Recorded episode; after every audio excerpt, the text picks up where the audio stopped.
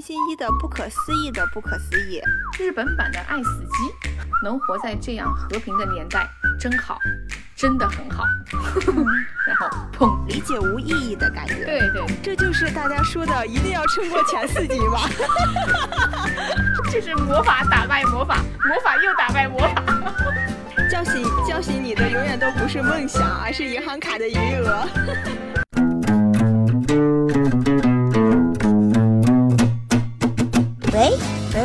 喂喂，Yo yo check now 在录啦，在录啦，啊，捞不捞多，劳不劳多？老不老多。这里是唠不唠多，我是二营长 M，我是二踢脚 Q，开唠。唠嗑不唠多，我是二营长 M。废柴说废话，我是二踢脚 Q。嗯，怎么沉默了？嗯天哪，都三十期了，依旧开不好场。嗯，我想说，这一期我们来打发一点无聊的时间，给大家安利一个嗯呃挺有点意思，但是也不能算是高分的。我在说什么东西的日剧？嗯嗯，名字叫做有点意思，嗯。但又很无聊的日剧。嗯，对对对，有那么一点儿小意思，嗯但有那么一点儿小无聊。嗯，嗯，对，叫《星星一的不可思议短剧》。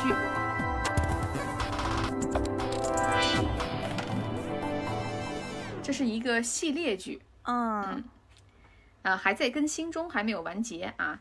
呃，星星一、哦不知道哎大家熟不熟悉？我看、嗯我看的那个就是资源，它翻译的是说叫星星一的不可思议的不可思议。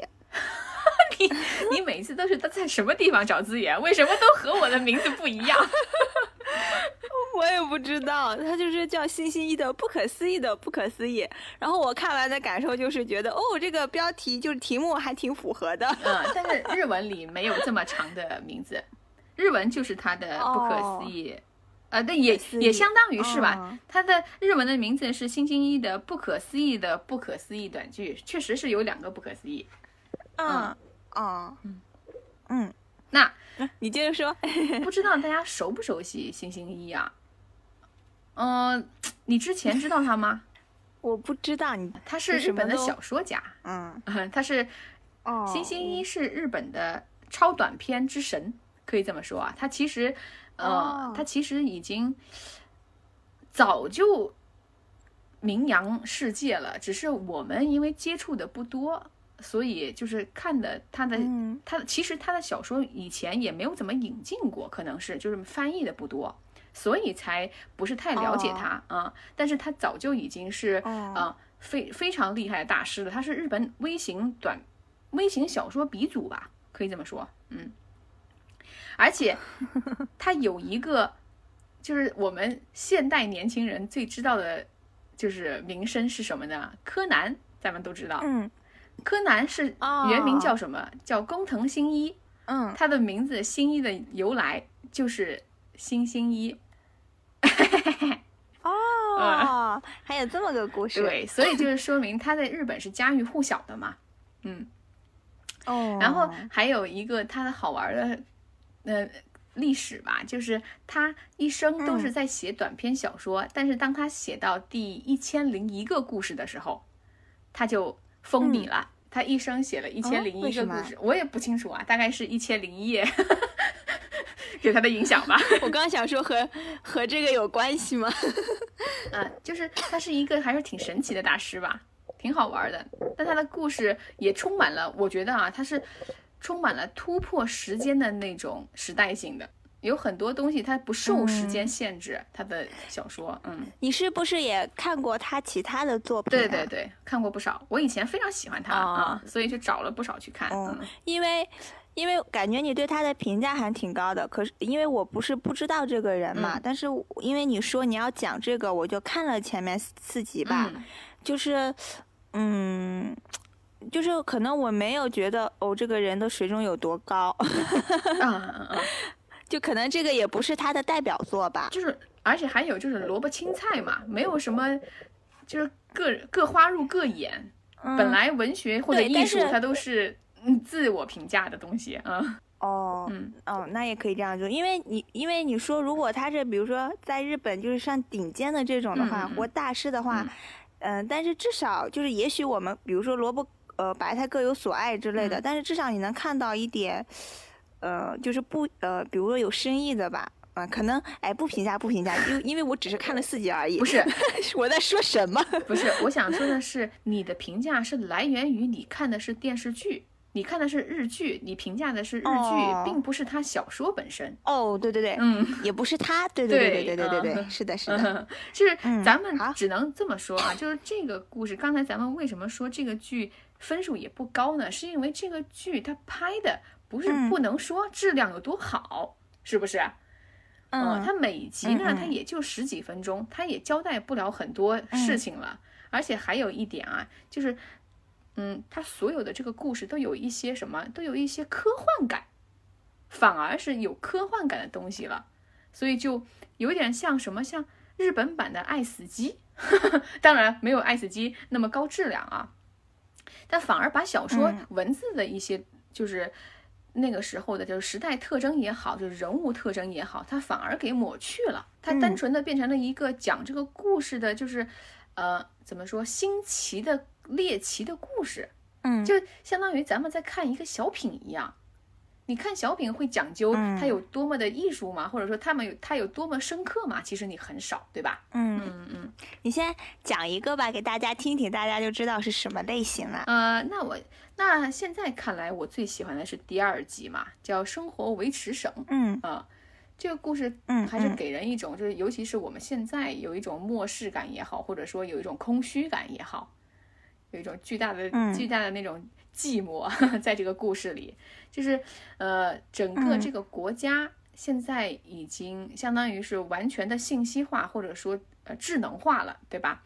人民都过着非常和平的生活，但是在这个和平背后，其实是有一种机制去维持的，而这个机制不是是人为管控的，可能是超脑嗯。或者是巨大的一种先进的计算机，它在无形中就是随机选择去让嗯谁消失、死亡，而执行这个选择的就是这个叫生活维持省的这个机关单位，对吧？嗯，嗯。男主对，是一个呃，男主和他搭档，就是画面一开始是他们开着车去执行任务，男主在路上还在看着别人的房子，在羡慕，说自己希望结婚生子，能够拥有一样这样的房子，对吧？当时他是嗯，看着是一个对生活充满希望的人，但实际上呢，他去执行任务的时候是一个非常冷酷、冷漠的无情的人。一个知名的画家被选中了，他毫不犹豫的就开枪嗯射杀了他。嗯其实这个时候就已经能够看出他这个人他是有很多矛盾点的。我觉得啊，就是在这个故事里看的时候，嗯嗯，然后他一回到这个维持省这个单位，他就和领导说他要辞职，但是他们这个辞职好像是有一个流程，要很长时间的，两年甚至三年。嗯啊然后他就回家和女朋友在一起吃饭，然后这个时候甚至给女朋友提前准备了生日礼物，是一枚戒指。嗯然后他们还嗯一起依偎在夕阳下幻想未来的生活，对吧？嗯，就是日子好像过得很平静，但实际上他在梦中梦到的是自己被选中、被射杀的那一刻，他逃亡的那一刻。因为虽然这个嗯机制是古全民认可的，但被选中的人他当然还是有求生欲的，对不对？谁愿意嗯天降一个死亡呢？哦，然后在嗯对，在这个时候，就是他第二天，或者说在过了一段时间之后，他的领导找到他，给了他当天的两个任务，他就和他的嗯同事又去执行了。在第一个呃执行人就是受害人那里吧，是一个刚刚嗯就是订婚的女孩要准备结婚了，她的母嗯亲就一直跪求他们不要杀她，甚至说自己可以去取代她的死，只是让自己的女儿活下去。但他们嗯说这个国家的这个选择，就像灭霸的响指一样，它是随机的，不能因为谁而去违背这个规则。然后嗯。他还是无情的把这个女孩儿消灭了，然后他们就去嗯。进行第二个任务，而第二个任务他们还没有执行的时候，是在路上停着的休息的。嗯，他就把手机掏出来给他搭档说这是第二个任务，然后他搭档就惊了，嗯。因为被选中的人正是男主自己。其实他嗯。早在第一天执行任务开始，他就说他预感到了会有这一天到来。实际上，他确实他嗯手握了这么多人命啊，虽然他是被迫的，呃，他可能也已经嗯并没有什么活下去的希望或者说信心了。我觉得啊，所以他就嗯笑着迎接了自己的死亡，在同事的枪口下，并且还说了一句就是我觉得很讽刺的话。他说：“能活在这样和平的年代真好，真的很好。嗯” 然后砰，嗯。对吧？这就是第二个故事，嗯。叫《生活维持省》。嗯。嗯。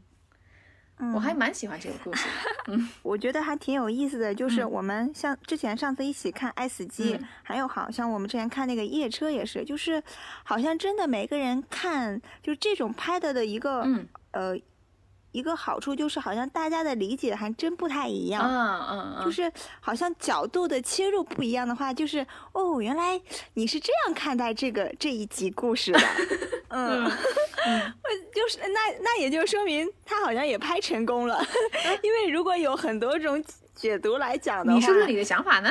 嗯就是我看完整个这一集啊，就是因为你刚才提到，比如说科幻什么这种嘛，但是我可能我可能是一个什么现实主义者，嗯对你本来就是 我，就是嗯觉得，嗯，就是被洗脑了，嗯，被谁洗脑了，或者说为什么这么说？嗯，你是怎么理解的？就是被这个被这个被这个国家的统治者洗脑了。啊啊啊！然后呢，你知道有一点，其实是我记忆最深刻的一点是，他们不是呃，就是你说的，就是他在自呃被那呃自己被枪杀之前，嗯不是还要先杀一个女孩嘛？然后他杀那个女孩的时候，他妈妈不是这个女孩的妈妈一直在央求他嘛，嗯就是说，呃，就是我可以替他死活，他是他才二十多岁，对吧？他马上要结婚了，对吧？然后呢，我们的男主呢就在站在那里，然后嗯打出了一块智能屏，对不对？对，嗯然后呢，就非常冷静的跟他说，因为这个原，因为这个规则，我们才能过上这样的生活，嗯就是对资源才能每个人都会享有，嗯你才能住在这样的。就是呃别墅里生活，对吧？嗯嗯嗯你才能有这么幸福的生活，就是因为我们制定了这个规则。嗯嗯，对，是的，是的，嗯他他的那种就有一种嗯，就是一种宣言，就是他已经被成功的对吧刻在了他的脑子里。这也就是我为什么说他最后会说出那句话是很大的讽刺呢？他其实就是在这个方面，嗯我也是这么理解的啊。就是他对于人性，嗯 或者说他对于人的这个求生，或者说对于生命的这个渴望，它是一种抹杀，它就是确实是你说的 PUA 了，对吧？就是我呃，我们男主他不是也是要和他的女朋友就是结婚嘛，嗯就是要一起生活，对吧？要比如他想也搬到呃好的这个房房子里嘛。嗯其实他对生活也是有向往的，对对就是嗯有就是本身呢就想活下去或者什么的，但是在他就是。被自杀的那一刻嘛，嗯就是被嗯那个开枪的时候，他反而表现出了一种就是嗯，就是心甘情愿的接受了这个事儿。嗯嗯，但我觉得呃，就是就是很悲哀的一个事情，其实不是，他就是告诉自己要接受，但他内心不是要不接受这个事情。，对，但是他也不反抗了，你看是不是？就是还是那个话吧，就是这个东西，就是咱们每个人看他的感觉就不一样。有些人甚至能看到很嗯生气，对吧？有些人就觉得啊，很、嗯很坦然，就是这个感觉。嗯因为因为这个故事它没有，你看它，你有没有发现，就整个这个呃系列剧，你我不知道你看这个前四集的感受啊，就是它是一个什么？它嗯是一个很上帝视角的故事，就是拍摄的手法也好，叙事的手法也好，是很冷静的。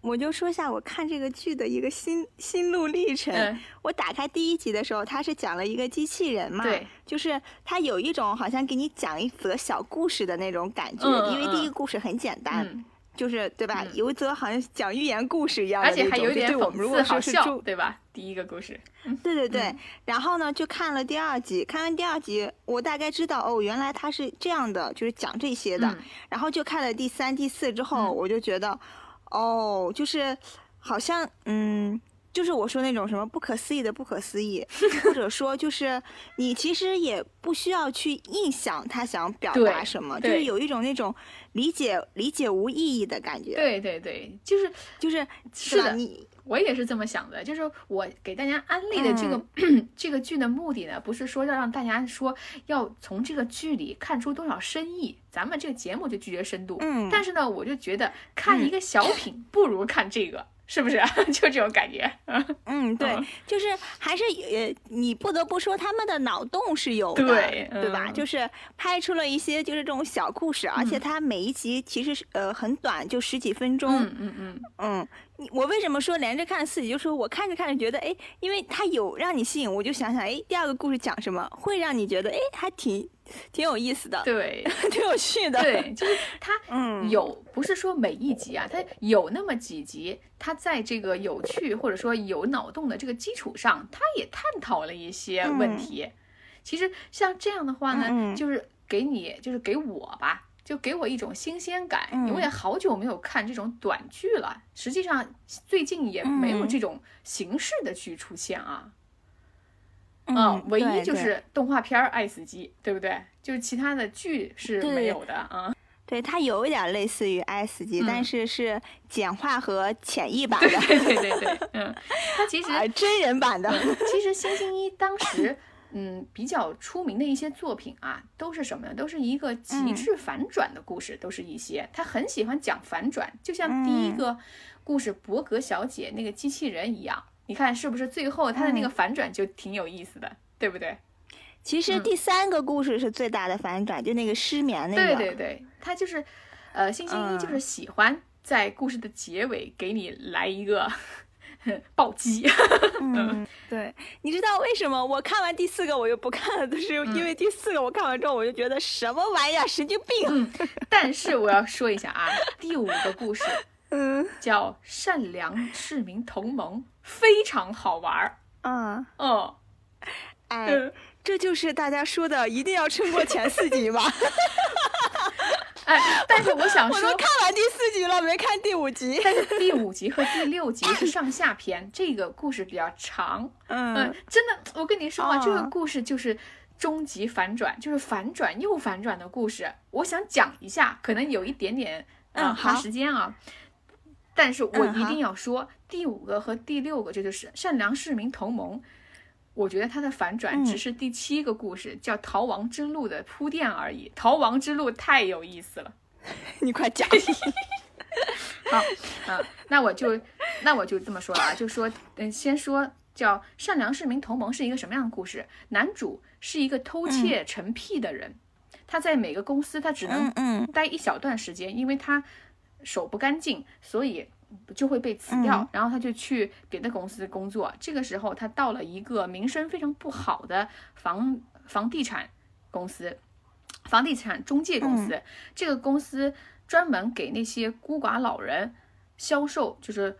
忽悠他们去买那个乡下的什么偏僻的、质量很不好的烂尾楼的房子，嗯然后他就是等于说，哎，我我我我也许不能这么说，但就是坏人进了坏窝，就这个意思吧，就烂人进了贼船这种感觉啊。反正他也不准备在这待着长嘛，无所谓。然后他，用用魔法打败魔法。对对对然后呃，他们的那个领导就让他去推销卖房，就让他去等于嗯嗯，去踩走街串巷吧，这个意思。这个时候呢，嗯正好就也贴也贴合他的那个身份，为什么他喜欢踩点？也许就是能闯空门之类的，嗯偷偷东西啊。他就嗯，被，一家，就他走到这条街上的时候，被一间别墅呃给吸引了，他就去敲门，然后一个嗯老头儿开门之后，就是他就给他推销这个房屋，但是呢，他其实嗯的真实目的是什么？他是想在这儿偷窃，因为这个老头的嗯屋里有很多看起来是古董的东西，他觉得不错，这个点踩对了。他本来呢是嗯想利用这个老头走神，或者说呃他去上厕所这个机会去偷东西的，但是他回来的时候，老头坐在那儿一动不动，他就被嗯镇住了。然后老头就突然站起来，大声对他说：“我发现你是一个特别好的人，善良的人。”因为前面他扔了一个钱包在地上做诱饵，是想诱惑老头的，结果钱包放在那儿一动没动。然后老头就说：“我要给你看一样东西，因为只有善良的人、好人才配看这个东西。”这个男主就懵了嘛，他就被带到一个房间，给老头给他放了一段录像。这个录像里有一个被绑着的男人，突然开始呼吸急促，然后嗯几秒钟就变成了一具干尸。这个画面是非常震撼的，然后把这个男主吓吓得就是失失魂落魄。当时他不知道该怎么想想逃，但是这个时候老头告诉他说，这个东西，这个呃画面里是一种病毒，通过这个呼吸道传播，只要吸进去之后，几秒钟人身体的水分就会全部消失。而这个病毒现在还没有、呃进入市场，但是呢，我们决定在明年的十二月份，十二月二十号或者什么日子要开始散播这个病毒。然后什么样的人可以？但是这个病毒已经有疫苗了，什么样的人可以啊、存活呢？就是他们，我的他们的意思就是我们要消灭这个世界的恶，只有善良的人可以活下来。那么，能够打这个疫苗的人，就是被我们选中的，叫做善良市民同盟。男主惊呆了，他就说啊，还有这种事情？他他就是他当时就想，我不能死啊，他就求他，他说，男老头就告诉他说，你被我选中了，我发现你是一个好人，然后你可以进入我这个同盟，但是只有一个条件，就是你不得向身边的任何人透露善良同盟的存在。男主就信了，因为那个画面当时录像太震撼、太吓人了。他老头就给了他一个地址，让他每三个月到那个地址去打一次疫苗。他到了那个地址之后，发现是一个地下室，很多人在那里排队，每个人轮流就打一针。然后这个时候就是距离那个他们说那个头播，呃，就是散播病毒的日子叫做审判日啊。然后在那个日子之前，他每三个月打一次，他就可以从此以后就可以抵抗这个病毒，活下去，成为地球最后的良民。这故事是这样的，然后这个人他男主这个时候就说啊，我太幸运了，我从此以后要做一个好人。他就觉得自己被选中了嘛，他他既然嗯以前一直是等于说小偷小摸，他突然嗯成为一个善良市民同盟之后，他决定要为这个同盟做贡献，并且改邪归正。嗯，他就把那个房地产公司的。那些什么秘密账本啊，什么坏事儿的信息啊，他全部偷到、偷到、偷取走，偷走之后，并且报告给了这个老头。老头说：“太好了，就是通过你的努力，我们就可以打打击这个公司，并且，因为不是有他的什么资金的账也好，什么其他东西也好，流水也好，我们还拥有了一笔，就是我们我们的活动资金。”就是我们这同盟还有钱了，就很感谢他。然后男主就说没事儿，因为我从此要做好人嘛。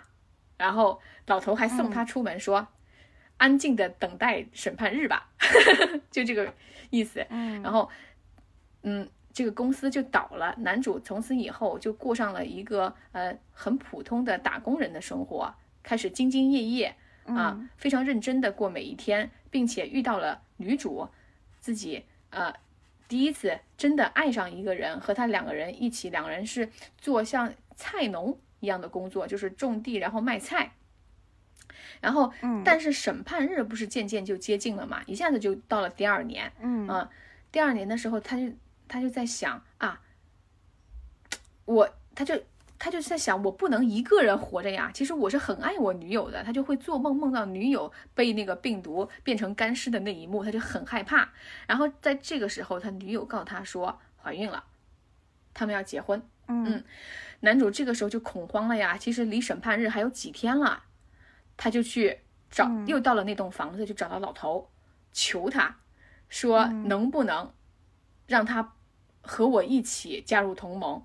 老头说：“我怎么跟你说的？当时你是签了签下了自己的名字，发过誓的，就是永远不可能向任何人透露善良市民同盟的这个东西存在。”嗯啊，你违背了你自己的誓言，背叛了我们，你还有什么资格拉人进来？就是把他一顿骂，然后还嗯暴揍他。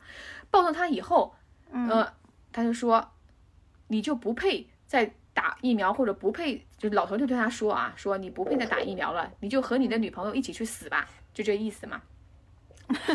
然后这男主就哭了，就跪下来说，呃，不行，我要活下去。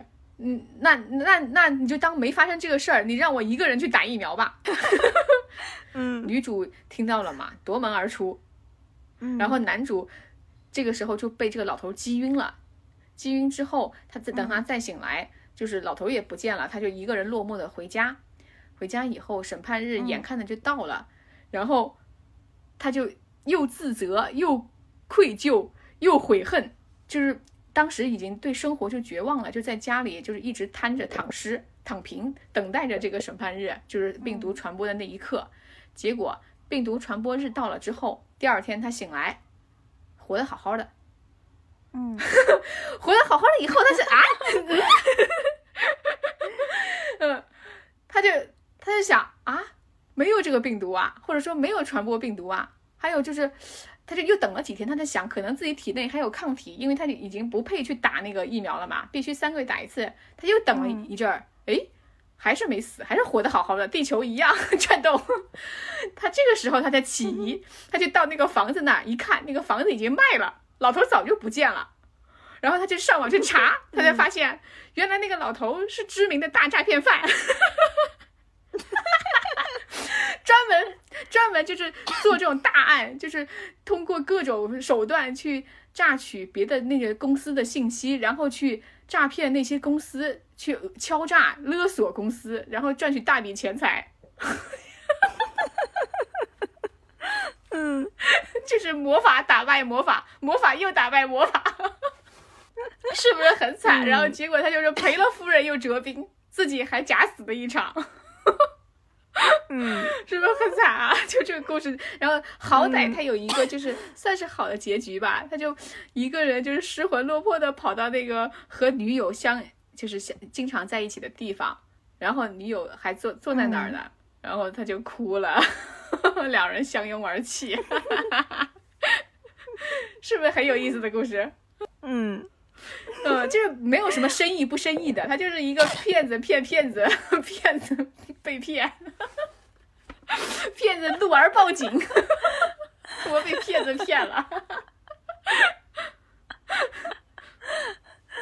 啊，真的就是魔法打败魔法。嗯，所以我就是说了嘛，这个故事看着就好笑，但是呢，他当时演的时候很刺激，嗯你就在等到底有没有审判日，他那个特效做的也很好嘛，你就真的觉得，哎呀，是不是真的会有这个事情？因为星星一的小说，你也不能说呃自己能猜到结局，所以你会想，是不是他会告诉你一个地球灭亡的故事？当时你会这么想的，呃，嗯 但结果 果然，啊，并不是。嗯，这个还挺，它它挺有趣的，挺有意思。嗯，然后我想讲第七个故事，短篇的叫《逃亡之路》嗯之路。哇，真的，我跟你说，两个演员表演太精彩了啊！嗯就是这个故事没有前面这么多反转，但是呢，也真的就是让你最后就不得不笑一下。我要说一下这个故事啊，嗯嗯，我觉得可以，大家看的时候可以先看第七个故事，会对这个系列有兴趣。呃，它的名字叫《逃亡之路》。一开始的时候呢，是两个呃装扮很奇怪、戴着怪怪的眼镜、胡子、假发的人，拎着两个大包在路上狂奔。嗯，然后被人撞到了。嗯呃，人家提醒他你东西掉了，他还捡起来就走就跑的那个这个人像躲避什么这两个人。然后呢，嗯嗯，就很紧张，他们就说啊，我们干成了这一票，我们以后就可以过上好日子了。所以身份就揭露了，他们两个人应该是比如说银行大盗或者珠宝大盗这样的身份。啊。然后他们在躲避追捕的时候呢，就来到了一个铁路，呃，站点，大概是这个意思。呃，在这个里里面停着几辆列车，然后他们就听到了有人的声音，说：“哎呀，时间不早了，或者等等等等。”他们以为是警察追来了，呃，有人在催促要发车什么的，他们就说：“赶紧上车，赶紧上车，我们逃到列车上就没事儿了，我们就可以逃到下一个地方，我们就成功了，对不对？”两个人就上了这辆列车，上了这辆列车，他们呃就躲进了洗手间，然后在洗手间里开始畅想未来。其实这两个人呢是。刚刚，呃，刑满释放人员，还说着自己的梦想，一个说要开冰淇淋店什么的，呃，说谁知道什么刑期一下子拉到了二十年，刚出来，对，就很搞笑，就当时这一幕就很荒诞，你知道吗？他们他们脸上的那个妆画的特别，就是被汗水给侵蚀了，都是大花脸，特别丑，然后还两个。两个笨贼吧，可以这么说，就说着就是那些小梦想、小心愿。然后这个时候，列车就启动了。启动以后，他们想应该安全了吧，就打开了这个洗手间的门，就出来了，要坐在最后一排的座位上。然后看到前面是有乘客的，他们就坐下来啊，还开始谈天说地，就很开心，聊了一会儿。这个时候，他们突然发现前面的所有乘客都是一动不动的。都是僵在那儿的，嗯，他们就很奇怪，两个人就很奇怪，说，哎，怎么会有乘客坐的这么端正呢？就是所有人都坐得非常端正，而且是没有变换任何姿势。他们观察了一会儿，就觉得太奇怪了。他们就这个时候，这个车是深夜的列车啊，他们就有点害怕，嗯，就偷偷的去观察，然后他们就往前走，突然就发现，这这个车里所有的乘客都是假人，都是人偶。这一节车厢没有一个活人，只有他们两个人，然后车还在急速往前，他们就赶紧就说啊，怎怎么回事？发生了什么？两个人就开始慌了嘛，就在想是见鬼了吗？撞鬼了吗？啊，然后就开始拼命的往前后车厢去找嘛，就看每一节车厢都是这样，就全部都是，这是一个没有生人的、没有活人的车厢。嗯，然后这个中中间还好玩呢，就是他们一一边在看，就是一边在那个惊讶，就是恐慌，然后看到有假人，两个人端着红酒瓶，就是是做的一个姿势嘛，对吧？就像乘真正的乘客一样。这个小偷，呃，这这个贼还把这个红酒拿出来喝喝，两个人自己 干一干，说：“哎呀，酒是真的，酒，哎呀，只有酒是真的。”就切换的非常好玩，然后他们就说这样吧，这车总是有人开的吧，不可能没人开这个列车，对吧？我们就往前面就到了车头，结果搞笑了，车头列车长都是个假人，哦，然后前面一片黑暗，完全不知道这个车要开往哪，而且这个车速越来越快。拼命的在往前奔，他们两个人这个时候就真的慌了，已经发疯了，知道吗？在车里就真的大喊大叫、大吵大闹，然后说：“哦，车厢有电话，赶紧打电话，就报警嘛。”就就打电话说：“喂，我是刚才 抢劫的人，我在车上。”说什么？就已经慌了，当时就慌不择路的时候，发现电话也不通，电话是嘟嘟嘟的忙音，没有任何的就是接往外接的地方，然后。这个时候，就是这个画面就拉到这个列车在夜色中急速向前，然后两个人，嗯，两个就是刚刚抢劫完的满头大汗的脏脏的人在车里发疯、翻滚，嗯，然后对着那个人偶疯狂的嘶吼：“你们到底是谁？你们到底在干什么？这是人间还是地狱？知道吧？” 那个场景真的特别搞笑。然后这个时候，一个远景，大远景。就是在一个山头，这个山头大概有四个人，每个人戴着安全帽，戴着望远镜，带着遥控器，嗯，在观察这辆列车。这是什么？这几个人是什么人呢？他们就开始互相聊天，说：“啊，今天晚上这个测试是为了测测这个列车。”的车辆事故所能产生的撞击度、冲击力，还有多大的伤亡？然后所这个车里，然后呃，另外一个人就问了啊，车里没有人，我们怎么知道伤亡啊？然后另外一个人说没事儿，我每个车厢都安排了人偶。然后还说，呃，还放了酒呢，知道吧？然后他说，就现在我们遥控操操纵前方就有一个，就是像还是爆炸点还是什么，他们只要撞上之后，车辆就就会整个损毁，我们就可以得到及时数据，你知道吧？然后这个时候就想起了那个古典乐，古典乐就是一边配着这个古典乐，两个人在车上发疯，然后这边就要按下那个遥控键，然后就听到砰一声，这个故事结束了。是不是很搞笑？嗯，大家都是那种故事套，嗯，故事套故事的那种。对，就完全也不需要交代什么前因后果，就是直接告诉你身份，告诉你标签，然后在这个里面表演，你就会觉得哇，这十几分钟看的真刺激。嗯，因为他不到最后一分钟，他不会给你展示这个车是在测试中嘛，你就会觉得这是一个鬼故事吗？还是一个什么惊悚悬疑的什么案件吗？实际上结局，哎，这个跟嗯，这跟刚刚那个就是那个那个疫苗那个 是一一种类型，对，异曲同工的。嗯，所以就是这个故事，你看，就是你看的时候会让你觉得好笑，我觉得这个就够了。嗯嗯是值得一看的。看来真的要撑过前四集呀。嗯，所以给大家推荐一下这个那个系列短片，嗯，叫叫嗯呃星星一的不思议短片剧场。嗯嗯，然后呢，刚刚更新的一集，我特别想说一下，就是其中其实有两个故事，一个叫在昏暗的星球上。一个叫穿白衣的男人，这两个呢都是我觉得有一点呃深刻了，嗯，反而嗯反而怎么说呢，就是没必要强行去解读它了，它就是是那种宇宙观也好，或者末世观也好，末世论也好，是对于人类和平的探讨，或者说对于机器人的一些。呃，话题的讨论，嗯，是很讽刺的。我觉得，嗯，不想讲，我就讲好玩的一个，叫第 十一集，叫做懒懒汉太郎这个故事。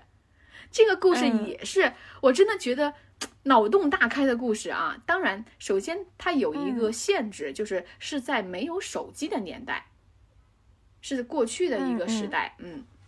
或者说是这个故事强行让这个时代没有手机，或者人不用手机，这几个人不用手机 啊啊嗯嗯，太郎是这个故事的男主，呃，他是一个什么样的人？是一个不学无术的游民，不工作的，他从来不工作。他父亲去世之后，他就在家用父亲的这个遗产坐吃山空。嗯，然后这一天呢，银行给他打电话来说。他连存款都不多了，很快就要坐吃山空了啊！你得找份工作。然后太郎这个时候他，银行还管这啊？还提醒你？对，可能业务员人比较好吧。嗯。然后呃，然后那个呃，太郎就从床上终于坐起来说：“行吧，那我找份工作吧。”他就想怎么样才能找到一份这个。让自己满意的又不太需要劳动的工作呢？叫醒叫什么？叫醒叫醒你的永远都不是梦想，而是银行卡的余额。对对对，然后他就不得不终于从床上坐起来。嗯，然后他就拿出那个黄历，呃，就是以前那种上面全是电话和各个公司名称、家庭名称的那个。黄历，我们现在可能没有了这个东西啊，然后他就去找找了一个就专门负责给别人找工作的公司的电话，他就打通了这个电话，嗯，这个这个公司可好了，我都在想，哎呀，我跟你说，我看的时候我在想，怎么没有我们这儿怎么没有这种公司？呃，就虽然它是一个工作公中中介公司，但是它是量身定做工作，嗯，他就给这个太郎先做了一番测试。就说你工作过吗？没有。你想做什么工作呢？想不到。你是一个什么样的人呢？懒。就是太郎把自己所有的 缺点也暴露给这个人。就是其实他的意思就是，我就想找一份轻轻松松家里蹲儿的工作，有没有？就这意思吧。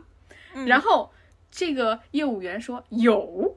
嗯，他找了一份什么工作呢？就是说日本有很多孤寡老人在家寂寞无聊，你每天给他们打个电话，陪他们聊聊天。就是这个工作了，哦太郎说：“诶，可以呀，嗯，嗯。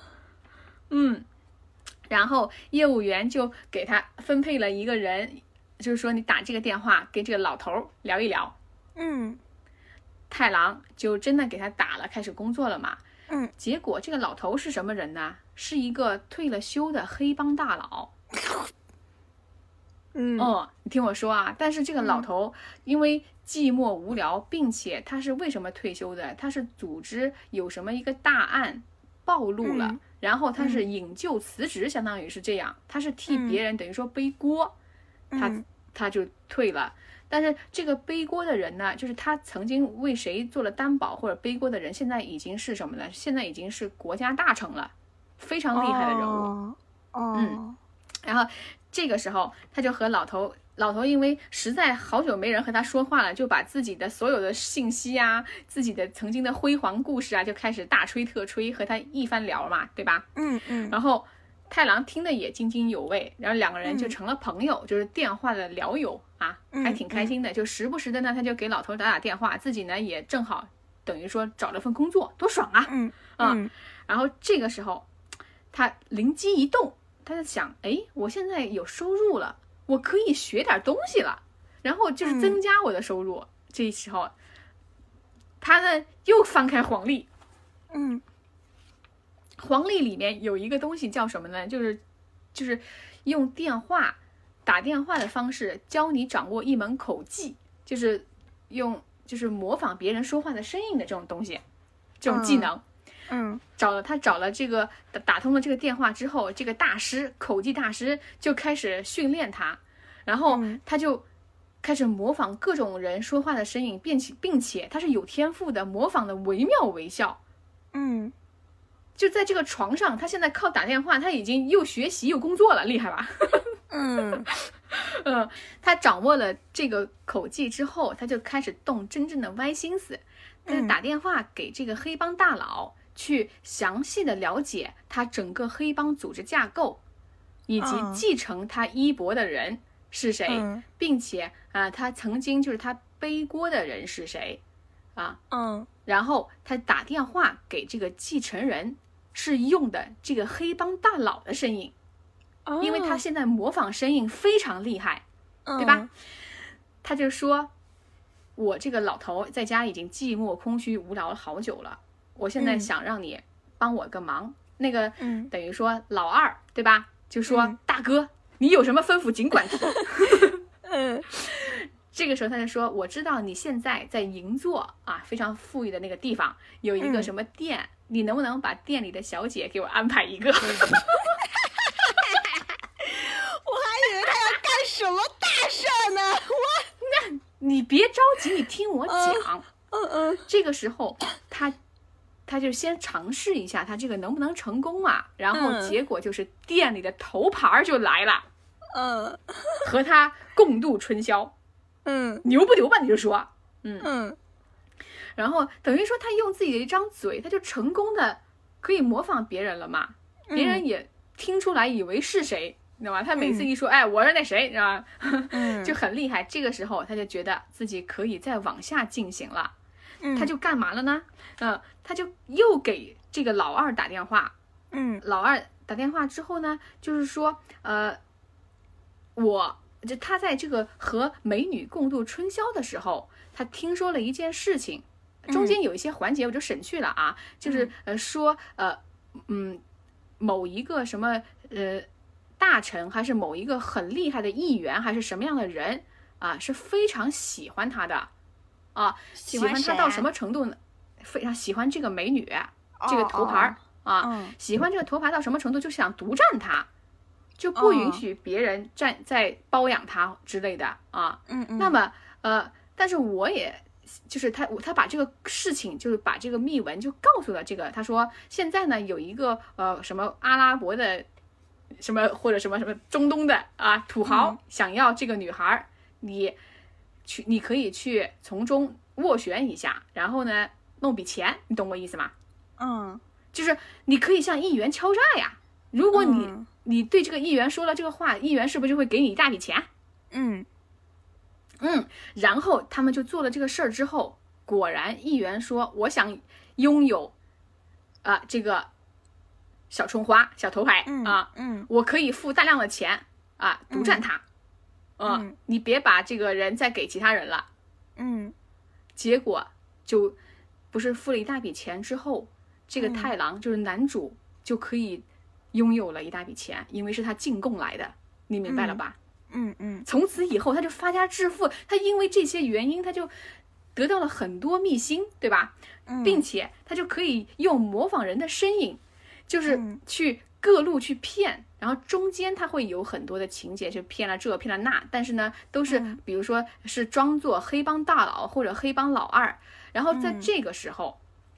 他就掌握了之前我说过的，就是他们是扶这个黑帮组织是一直扶持过一个国家大臣的，嗯啊，然后懒汉就做了一件大事儿，他就去买了两只通信公司的原始股。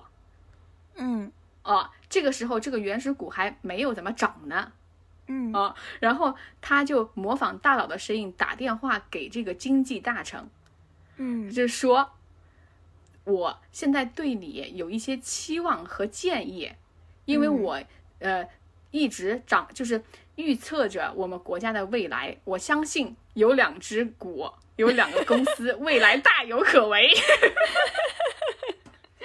嗯然后你知道吧？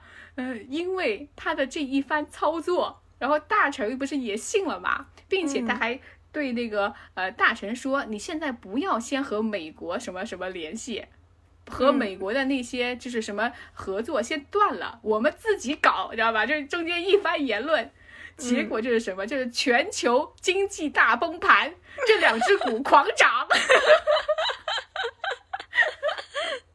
这个故事就到这里结束了。嗯，特别好玩儿。啊，这个还有点意思。哦哎，，这个我讲的好像是一个一个什么理论，就类啊，似于、对对对类似，于就是你你可以通过，比如说你想找一个人，你可以通过六个人找到他嘛，就类似于那种理对对对论理论，对吧？巴菲，特就是你看。对，也就是说，咱们要想找英国女王，也只要通过六个人就能找到。就大家好像有一个什么这种理论，这个故事就是这样。啊，而且这个故事就是特别好笑嘛，因为它中间有嗯很多他模仿别人的一些就是那个操作嘛，也特别搞嗯笑。就是你刚才就像你说的，他一开始掌握了这个技能以后，我以为他立刻就要要钱，要发家致富，嗯结果他是要了一个美女。但是他 他是个聪明的人，对吧？就还是很聪明、嗯有脑子的。对，有脑子，而且还怎么说呢？虽然他只是全程啊，我跟你说，这个镜头都是只在他们家床上，他都没有动过。但是就这一个小小的场景，就演出了你看千变万化。所以不是我们不能那个、嗯，不能来，是因为我们没脑子。啊，但是人家学口技的时候其实是很努力的啊，也不是说他就是躺平的，人家真正学习的时候他也是努力的。但他也是有天赋的。嗯，所以这个这个故事，我就觉得还挺值得讲一下的，大家可以去嗯看一眼。就是这个这部 剧的系列，对，就是它有一些嗯，可能是有一些沉闷的，或者说深刻的、嗯压抑的东西，但是也有很多搞笑的。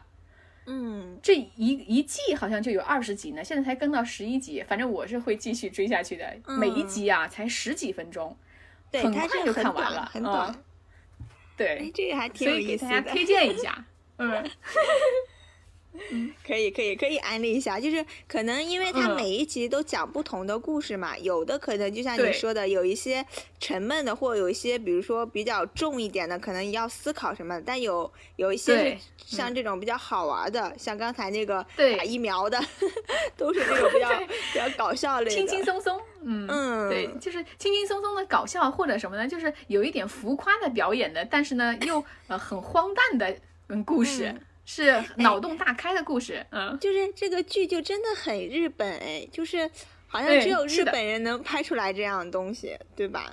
嗯，是的，嗯其实，呃，咱们国咱们国内呢是有一些短剧的，我之前也追过一些，比如说某站的那个不思议短剧，你看过吗？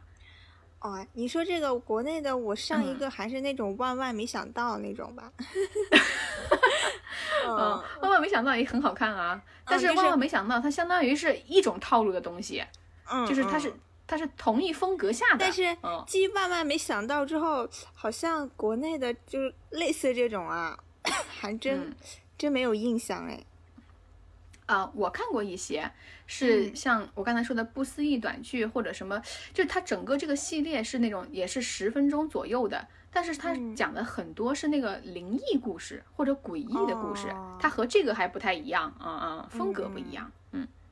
嗯，所以这个我推荐大家去看一下啊，就是嗯怎么说呢，十几分钟你刷个短视频也一下就过去了，对吧？嗯 不如来笑一笑啊。嗯，再说一遍叫什么？星星一的不可思议短剧，嗯嗯，好的，今天安利成功。嗯，正在更新中，嗯，欢迎大家去找找资源。嗯，其实就是像每一个小故事一样，你 就等于看了一个小东西，其实也挺有意思的。像那种比如说什么无用的小知识，对，而且还有一点啊，就是我，嗯、也不是说硬要吹捧什么的，但嗯是这些短剧的演员们演技真的也都很在线，就演得很好。哎，嗯这个一讨论就就就那什么了，就是 咱们咱们看韩国也好，日本也好，外国的吧，美国也嗯好，咱们好像从来都没有嗯说过就是演技这个事儿，就是人家这个东西嗯就是不需要，对吧？就是一个很正常的事情。